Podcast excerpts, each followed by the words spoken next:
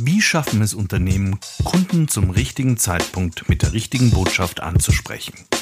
Wie geht man in der Praxis tatsächlich vor? Und welche Möglichkeiten und Grenzen hat man, durch den Einsatz von Analytics dem Ideal der optimalen Kommunikation nahezukommen?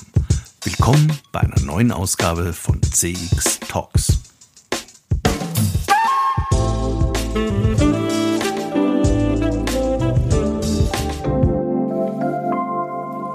Hallo und herzlich willkommen bei einer neuen Folge von CX Talks. Ich bin Peter Pirner vom ICEM, dem Institut für Customer Experience Management und ich freue mich sehr, dass Sie wieder dabei sind. Falls Sie zum ersten Mal reinhören, abonnieren Sie am besten jetzt gleich unseren Podcast oder drücken Sie den Folgen-Button bei Apple, Spotify, TuneIn oder sogar YouTube. CX Talks wird diesen Monat unterstützt von FIR, einem führenden Technologieanbieter für Cloud Contact Center in der Dachregion.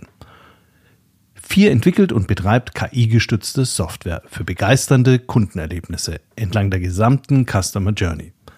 Mit FIR wird Kundenkommunikation erfolgreich für euch und für eure Kunden. Die einzigartige Kombination aus künstlicher und menschlicher Intelligenz hebt euren Service auf ein neues Kompetenzlevel. So seid ihr stets mit euren Kunden verbunden. Mehr Informationen zu FIR findest du auf der Website www.4.ai und auf der Sponsorenseite von CX Talks. In der letzten Sendung hat Amelie Höllersberger von ihrem Alltag als Customer Experience Managerin berichtet. Und viele Zuhörer, die selbst eine ähnliche Funktion haben, waren inspiriert und motiviert. Die Resonanz war absolut außergewöhnlich. Die heutige Sendung klingt schon mal deutlich theoretischer. Optimale Kundenkommunikation mit Analytics. Analytics. Da war doch was mit Statistik, Repräsentativität, Stichprobe und vor allem Formeln, die einem so lang und wirr daherkommen, dass man sich beim besten Willen nicht vorstellen kann, wofür das eigentlich gut ist. Und genau darum geht es in dieser Sendung. Wir möchten Ihnen ganz konkret erklären, wie in der Praxis vorgegangen wird, damit jeder von uns gezielt und genau so angesprochen wird von Unternehmen, wie wir uns das selbst wünschen. Individuelle, passgenaue Kommunikation ist der heilige Gral des Marketings im Allgemeinen und des E-Commerce im Besonderen. Wäre es nicht traumhaft für Kunden und Unternehmen, wenn ich eine Mikrosekunde, bevor ich überhaupt bewusst darüber nachgedacht habe, zu welchem Produkt ich etwas recherchieren möchte, dieses mir bereits präsentiert wird, per E-Mail im Postfach oder durch eine attraktive Bannerwerbung im Internet, als hätten Sie es geahnt. Meine Realität sieht leider häufig anders aus. Erstens, weil mich in der Regel großflächige Bannerwerbung eher ablenkt und stört, also der Kanal für mich nicht richtig ist. Und zweitens, weil Unternehmen, die mich nach der ersten Suche mit werblichen Inhalten stalken, meine ausgeprägte Fähigkeit zu Impulskäufen total unterschätzen. Liebe werbetreibenden Unternehmen da draußen, wenn ihr euch meldet, habe ich mein Problem meist gelöst oder das Thema war mir gar nicht so wichtig. Allerdings sind die Zeiten, in denen ich zu Produkten für eindeutig zu junge weibliche oder ganz klar zu alte männliche Zielgruppen angesprochen wurde, auch vorbei. Die Verfahren sind feiner geworden, die Datenbasis breiter und tiefer. Aber wie bringt man das jetzt alles sinnvoll zusammen? Dazu braucht es verschiedene statistische Verfahren und ein geordnetes Vorgehen. Das kann man prima verstehen, selbst oder vielleicht gerade weil wir bei der Erklärung auf Mathematik und Formeln verzichten werden. Mein heutiger Gast ist Markus Ebert, Senior Director und Leiter der Analytics Practice bei Kantar in Deutschland. Ich habe mit Markus zusammen in meiner Zeit bei Kantar sehr viele Gespräche mit Kunden über Probleme geführt, die mit Analytics gelöst werden könnten. Statistiker waren nur in wenigen Fällen die Entscheider. Und wir haben viele Stunden damit verbracht, über konkrete Anwendungsfälle zu diskutieren und diese verständlich aufzubereiten. Deshalb habe ich mich sehr gefreut, dass Markus sofort zugesagt hat und in seiner gewohnt klaren, wenig technischen Sprache erklärt, wie man optimale Kundenkommunikation mit Analytics erreichen kann. Hallo Markus, schön, dass du da bist. Hallo, danke für die Einladung. Markus, du bist heute Head of Analytics bei einem der größten Marktforschungsunternehmen der Welt und dem zweitgrößten in Deutschland, Kanta. Wie bist du denn geworden, was du heute bist? Also ich habe ganz klassisch BWL studiert in München, ähm, habe mich damals aber auch schon mit Schwerpunkt äh, sehr stark für die Statistik äh, interessiert. Auch empirische Forschung war damals dann eines meiner Schwerpunktfächer und äh, bin dabei dann drauf gekommen, dass es eigentlich ganz spannend ist, mit ähm, mathematischen und statistischen Methoden auch mal was exakt rauszubekommen. Und das fand ich eigentlich immer schöner, in Anführungsstrichen, als dieses klassische ähm, äh, Marketing, wo es dann auch mal ein bisschen weicher zugeht. Das Schöne bei Zahlen ist, dass sie eben vermeintlich im ersten Sinn erstmal ja ähm, unbestechlich sind.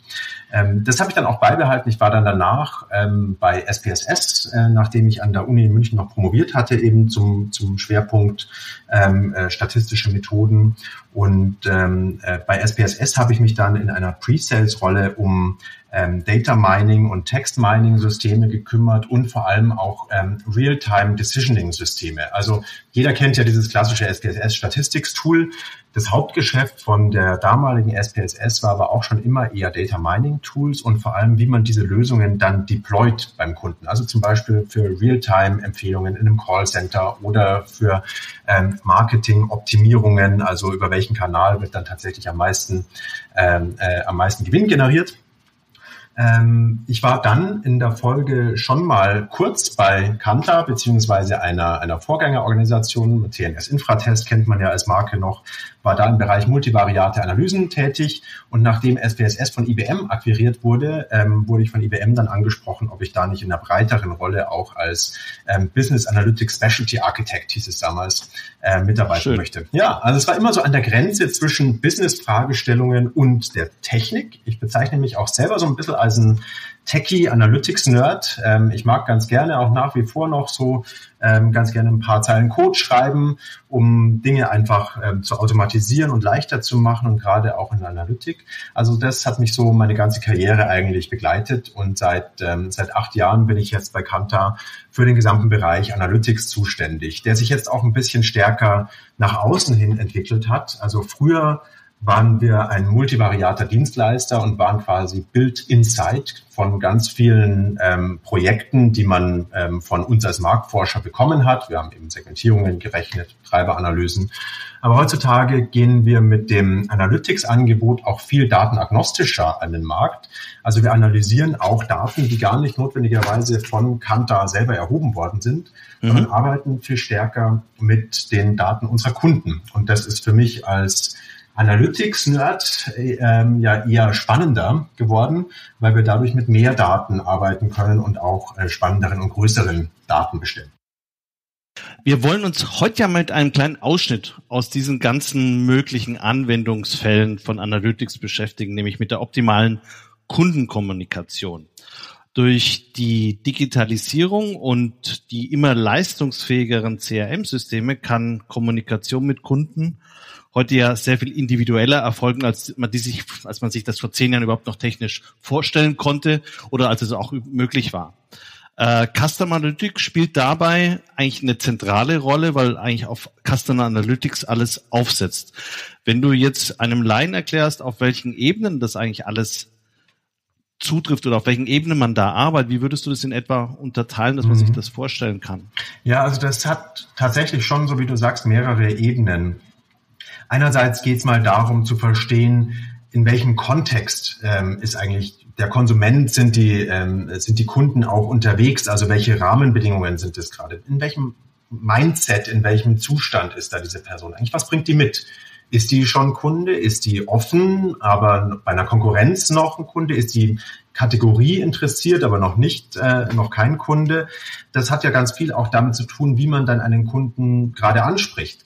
Also äh, bin ich gerade dabei, dass ich den Kunden erst nochmal akquirieren muss ähm, oder bin ich in einem äh, in einer Situation, wo es auch darum geht, diese Kundenbeziehung gerade zu pflegen, weil es ist schon mein Kunde. Oder geht es darum, dass, ähm, dass die Person eigentlich gerade kurz vor der Abwanderung zur Konkurrenz steht, weil zum Beispiel der Mobilfunkvertrag abläuft und ähm, da ist eine gewisse Offenheit da bei dieser Person, dann wegzuwechseln. Also so dieses individuelle Mindset, in dem eine Person dann gerade ist, das ist sicherlich schon mal so diese erste, ähm, dieser erste ähm, Layer oder diese erste Ebene ähm, die es da zu beachten gibt. Dann ist die nächste Ebene, die wir uns anschauen, das Mindset ist das eine und das ist schon ähm, auf eine gewisse Art und Weise individuell. Also da finden wir vielleicht so eine Art ähm, Segmente oder Gruppen. Äh, die zweite Ebene ist dann, wie spreche ich jetzt diese Personen oder Personengruppe dann an und zwar personalisiert. Ähm, also auf welche Art und Weise kann ich die, wir sprechen dann von Targeting, also individuell ansprechen. Und die, die dritte Ebene ist dann sozusagen schon fast wieder im, im Rückgriff drauf.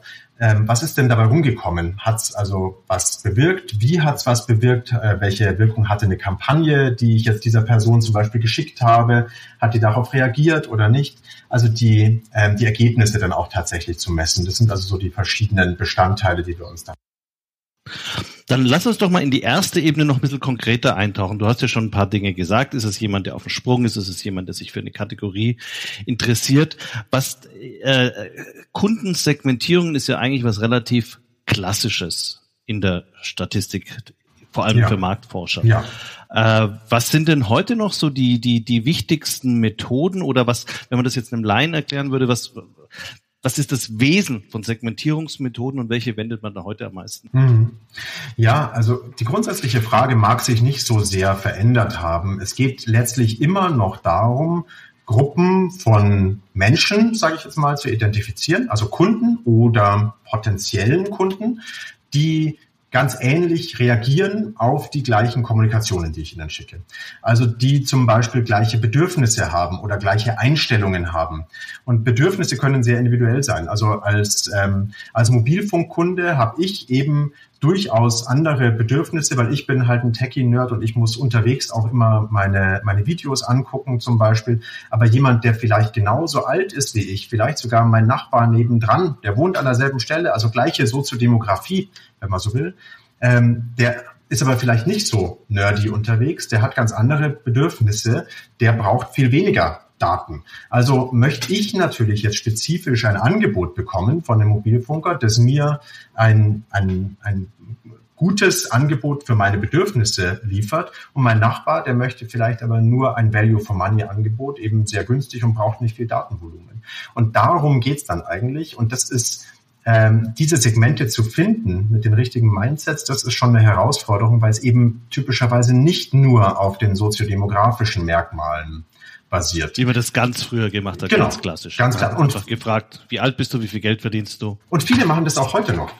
Also viele Unternehmen sind auch da heute noch unterwegs und segmentieren ihre Kunden nach den demografischen Kriterien, nach Alter ähm, und, und dergleichen, weil sie auch keine andere Möglichkeit haben. Das muss man auch sagen. Denn viel von diesen Methoden, die wir da anwenden können, die basieren natürlich auf den Daten und den Informationen, die wir über Kunden oder potenzielle Kunden haben. Und ähm, Mobilfunk ist vielleicht sogar noch ein schönes Beispiel, weil die haben viele Daten über ihre Kunden, über ihre Bestandskunden. Die wissen nicht nur demografische Merkmale, die wissen auch, wie viel geben die eben aus für, ähm, für ihr Produkt. Die wissen auch, wie wird das Produkt genutzt, denn das können die ja alles messen. Das sind diese operativen Daten, die die da ähm, verfügbar haben. Aber stellen wir uns mal einen klassischen Konsumartikler vor, der hat es dann natürlich sehr viel schwerer, weil der weiß noch nicht mal, wie seine Kunden heißen in den meisten Fällen. Das, weil da ist ja. noch der Retailer dazwischen. Und das äh, wird dann natürlich schwierig, diese Merkmale von den Kunden zu, zu kennen. Also muss man die manchmal dann auch tatsächlich noch und auch weiterhin wahrscheinlich befragen, weil viele gerade diese Kontextfaktoren wie die Einstellungen und die Bedürfnisse, die kann ich eben nur sehr schwer aus dem Verhalten, das ich beobachten kann, rauslesen auch, ähm, auch in Online kann ich vielleicht sehr viel Klickverhalten und sehr viel Konsumverhalten und Nutzungsverhalten von verschiedenen Webseiten ablesen, aber tatsächlich das Verstehen, warum agiert die Person so, also welche Bedürfnisse stecken dahinter, das muss man ganz oft abfragen. Und diese Mindsets sind dafür dann eben ganz besonders sinnvoll. Wir haben nämlich schon festgestellt, man kann erstmal mit einer einfachen Segmentierung starten. Vielleicht sogar soziodemografisch. Aber wenn ich die anreichern kann durch weitere Merkmale, dann wird das Ganze sehr viel zielgenauer. Dann kann ich also die Gruppen, die ich tatsächlich erreichen möchte, mit einer individuellen Botschaft, die auf ihre Bedürfnisse geht, schon mal erreichen. Das ist schon mal der erste große Vorteil. Identifizieren. Ja, genau. Also ich weiß, wie die ungefähr aussehen. Das weiß ich dann aber vielleicht im ersten Moment mal nur für ja, diese Stichprobe, die ich da befragt habe. Ich befrage ja nicht alle meine Kunden meistens, sondern vielleicht halt nur 500 oder 1000 oder wenn es viele sind auch mal 5000, aber eben nicht die große Gesamtheit. Also muss ich dann solche ähm, ähm, Schlüsse ziehen, wer ist denn so ähnlich wie meine befragten Personen. Und das nennen wir Lookalike Modeling.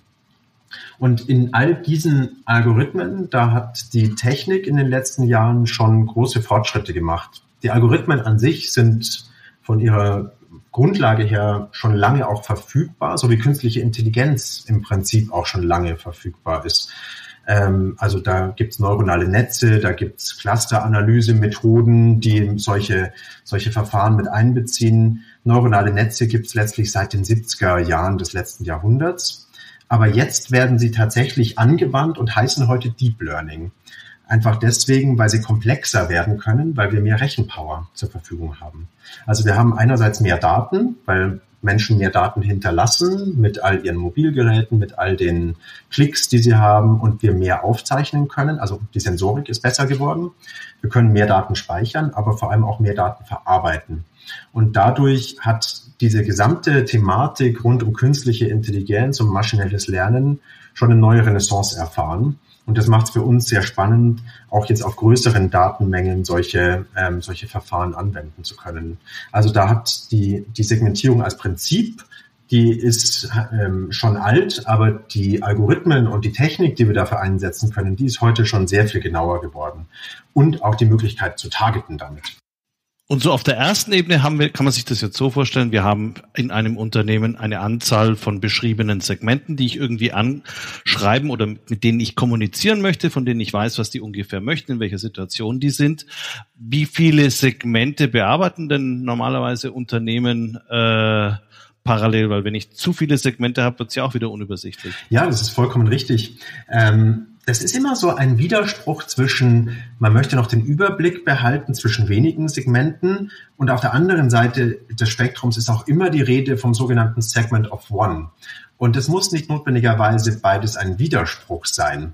Ähm, wichtig ist erstmal, ich muss mir anschauen, wofür möchte ich jetzt diese Segmentierung auf welcher Ebene erstmal nutzen. Und da kommen wir vielleicht wieder zurück auf diese Kontexte und auf diesen Bestandteil des Kundenlebenszyklus wenn ich erstmal wissen möchte, welch, wie viele verschiedene Ansprachetypen habe ich denn eigentlich? Also da ist es sicherlich so, dass man weniger ähm, weniger solche groben Typen oder Personas, wie wir es dann nennen, sich mal vorstellt. Das sind vielleicht so fünf bis maximal sieben, würde ich sagen, weil mehr wird man dann auch nicht mehr äh, unbedingt handeln können. Und diese Personas dienen einzig eigentlich dem Zweck, so holzschnittartige Grundtypen zu sein. Also zum Beispiel besonders offene Freigeister versus eher ähm, Konservative, die immer dieselbe Marke kaufen und sich eigentlich gar nicht groß verändern wollen.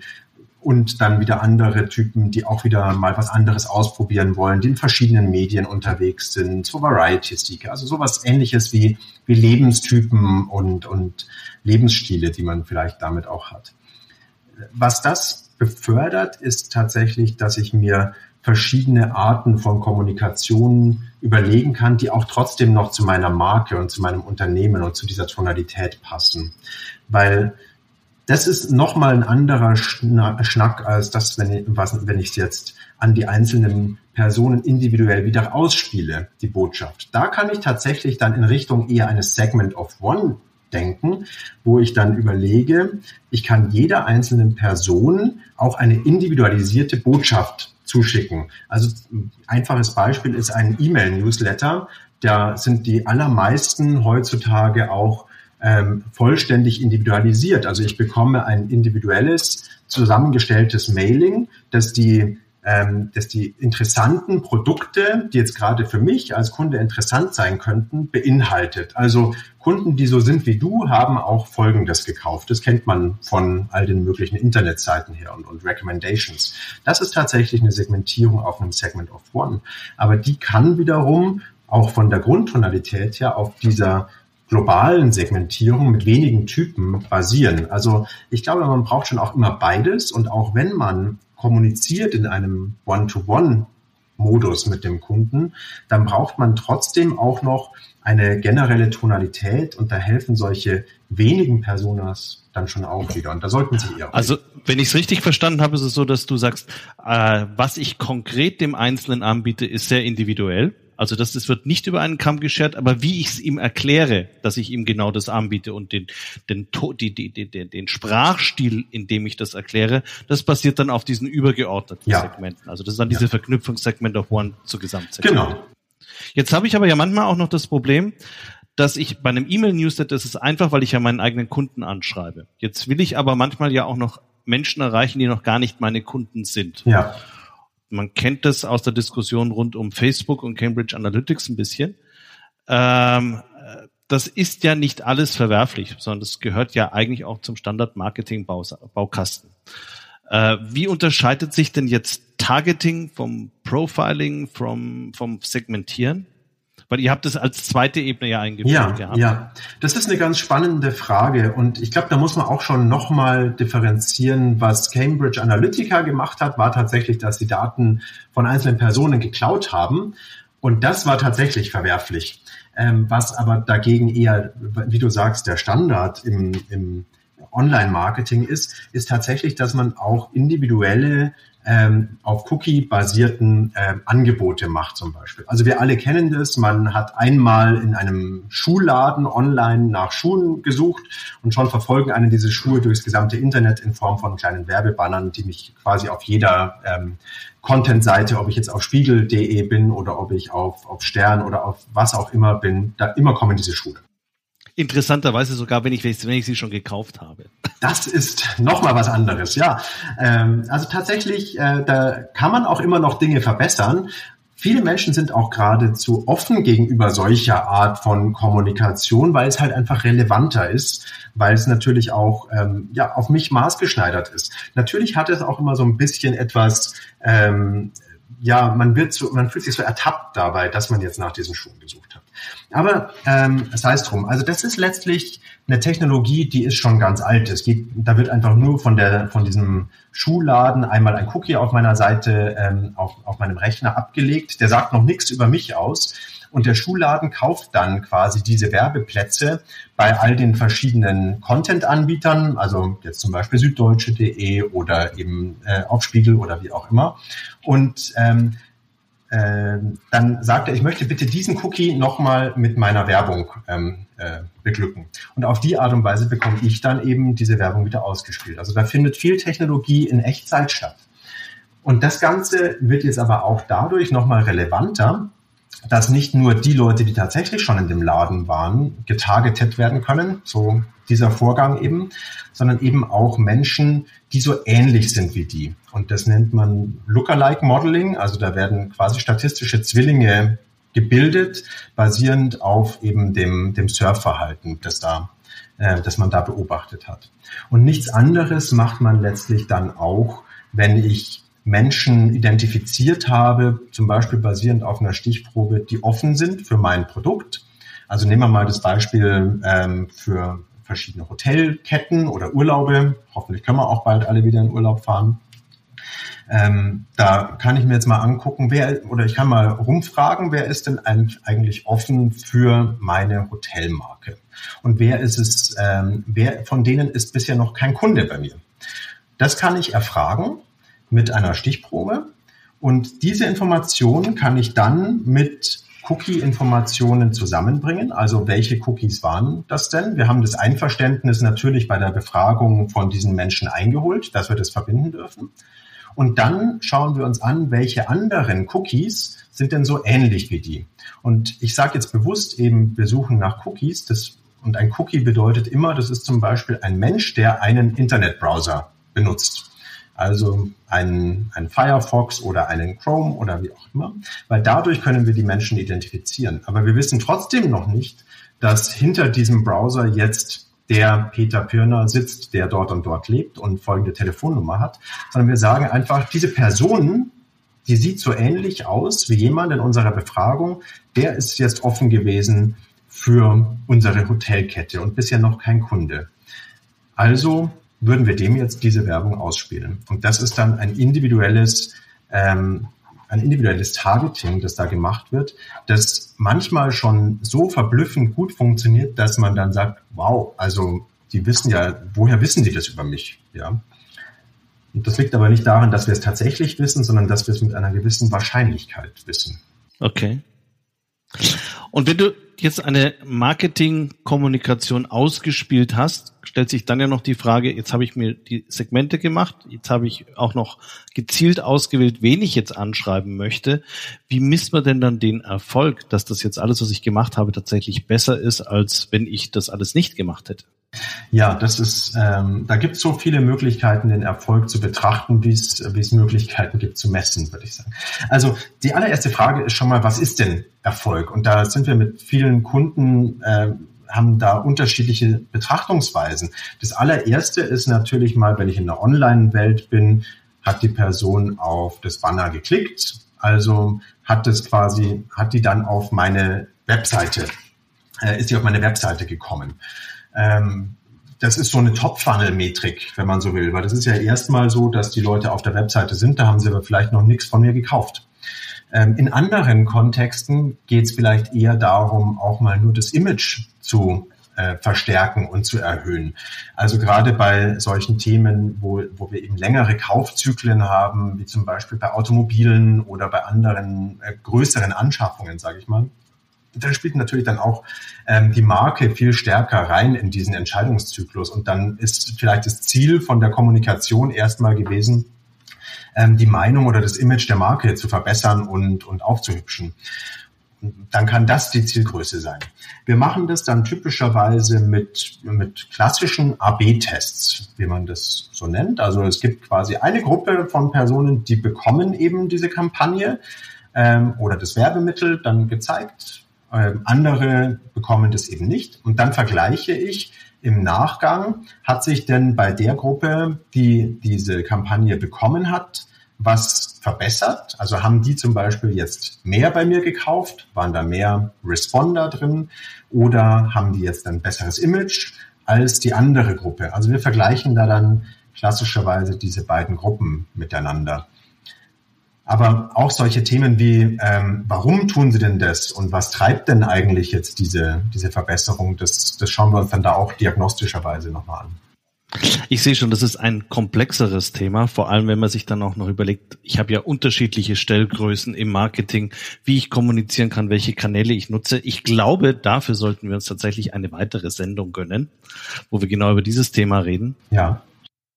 Vielleicht abschließend ähm, wenn du einem Marketingleiter einen Ratschlag geben solltest, wenn er das Gefühl hat, dass er in Daten und Analysen ertrinkt und sich trotzdem schwer tut, konkrete Maßnahmen für sein Geschäft abzuleiten, was würdest du so einer Person raten? Was sollte der tun? Ja, also mein erster Rat wäre, ähm, sich nicht allein zu fühlen, man ist da in guter Gesellschaft. Ähm, und zwar geht es sehr vielen so, dass sie dieses Gefühl haben, dass man wahnsinnig viele Daten hat, aber kaum Insights erstmal daraus. Also das ist eine typische Ausgangsbasis. Und da ist dann manchmal die Gefahr, dass man den Wald vor lauter Bäumen auch nicht sieht, weil man hört auch überall, was alles möglich ist mit Daten. Und wir haben heute ja auch viele Themen davon aufgerissen. Also ist so ein schrittweises Vorgehen wahrscheinlich das Sinnvollste. Nicht versuchen, ein perfektes Data Warehouse aufzubauen, das dann alle Fragen erklären kann, sondern tatsächlich erstmal schrittweise mit einer ersten Idee beginnen, die man leicht umsetzen kann, wo man auch schnell einen Erfolg hat. Also erste Datenquellen mal machen und mal gucken, ähm, kann ich damit eine Kampagne tatsächlich verbessern. Die wirklich ähm, lowest hanging fruit sich mal anzugucken. Wenn ich ähm, äh, mit Daten eine Kampagne verbessere, dann kann ich dazu ganz viele verschiedene Daten, also wir hatten vorher schon gesagt, die, die Nutzungsdaten meines Produkts, Einstellungen und alles Mögliche zusammenbringen. Auch da würde ich raten, nicht alles zusammen im ersten Schritt reinzubringen, sondern auch da Schritt für Schritt. Erste Datenquelle, mal gucken, hat es eine Verbesserung gebracht? Wenn ja, super, dann kann ich weitermachen und weitere Daten mit dazu bringen, um es schrittweise dann eben zu verfeinern. Und das ist, glaube ich, ein ganz, ganz sinnvolles Vorgehen, dass man in so einer Art Spirale immer wieder am selben Punkt rauskommt, aber auf höherem Niveau, wo man eben tatsächlich dann versuchen kann, die Kampagnen und das Marketing insgesamt zu verbessern. Zum Beispiel dann auch in einem weiteren Schritt das gesamte Marketingbudget einmal besser zu verteilen über verschiedene Kanäle. Ganz herzlichen Dank, Markus. Das war wie immer sehr aufschlussreich. Eigentlich wollten wir heute ja auch noch reden über, wie gesagt, Marketing ROI, aber das ist einfach zu groß als Thema. Ja. Das machen wir lieber extra. Ja, sehr gerne. Also, herzlichen Dank. Ja, Tschüss. Vielen Dank. Tschüss.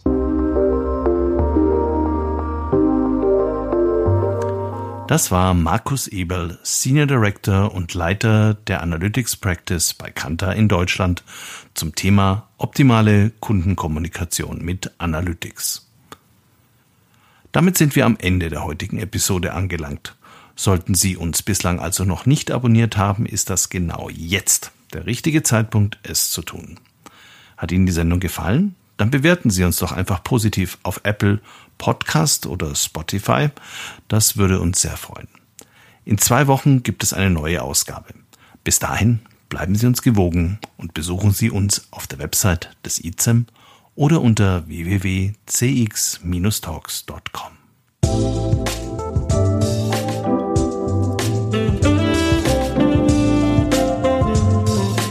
Das war CX Talks, der deutschsprachige Podcast für Customer Experience Management. Folgen Sie uns auf Spotify oder Anchor FM. Über neue Folgen informiert Sie auch der Newsletter des ICEM.